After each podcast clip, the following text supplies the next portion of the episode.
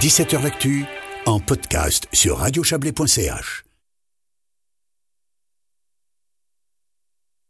Alors Florian, je crois qu'il faut que vous veniez sur mon micro ici. euh, ce sera plus simple pour lancer Hop, euh, ce module de Berne, on le rappelle, concernant un régional de l'étape. Hop, je vous donne le micro, allez-y. Alors écoutez, le module de Berne, on- on fait ça en direct. Hein. Ouais, ouais, voilà, module de Berne, on va le garder pour demain.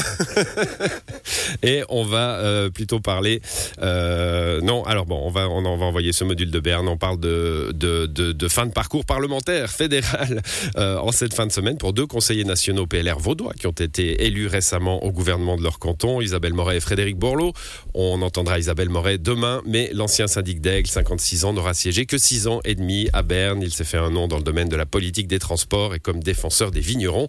Au moment des adieux au Palais fédéral, notre correspondant parlementaire Serge Jubin a demandé à Frédéric Borloo si son retour prématuré dans le canton de Vaud trahissait de l'ennui.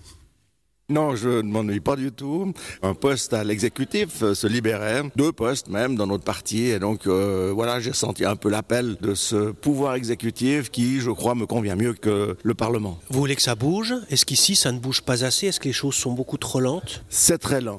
D'un autre côté, ça dépend de soi, hein, de l'énergie qu'on veut bien donner. Si euh, on s'implique dans plusieurs dossiers, eh bien on est vite très occupé.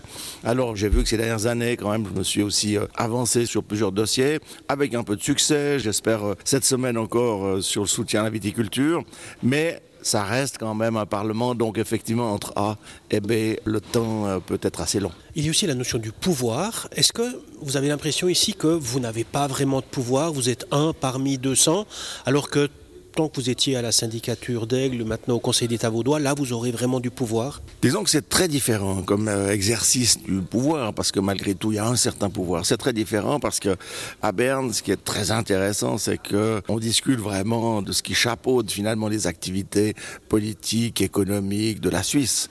Et donc, quelque part, on exerce un certain pouvoir intéressant par l'importance des sujets qu'on traite.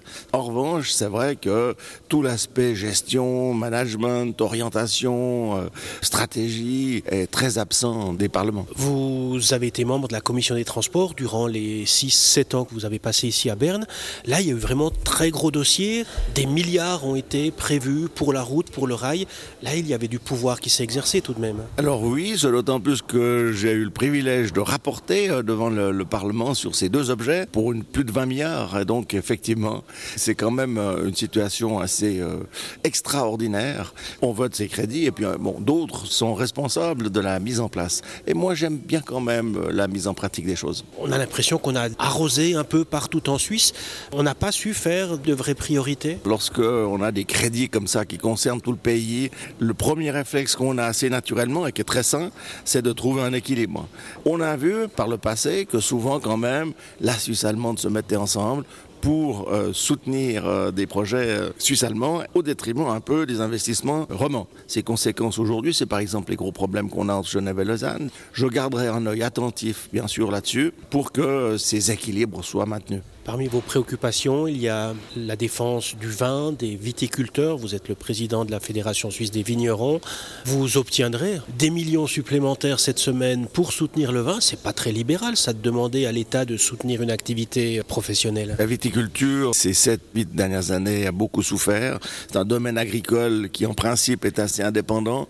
Les aléas climatiques et les changements aussi organisationnels au niveau du commerce du vin ont pesé sur les revenus des vignerons. Dans ces conditions, il faut essayer de trouver des solutions. Sinon, tout simplement, ce métier va disparaître de la Suisse. On essaye de retrouver un équilibre. C'est-à-dire que, oui, on veut que les vignerons se débrouillent tout seuls, entre guillemets, soient indépendants, puissent euh, gagner leur vie correctement.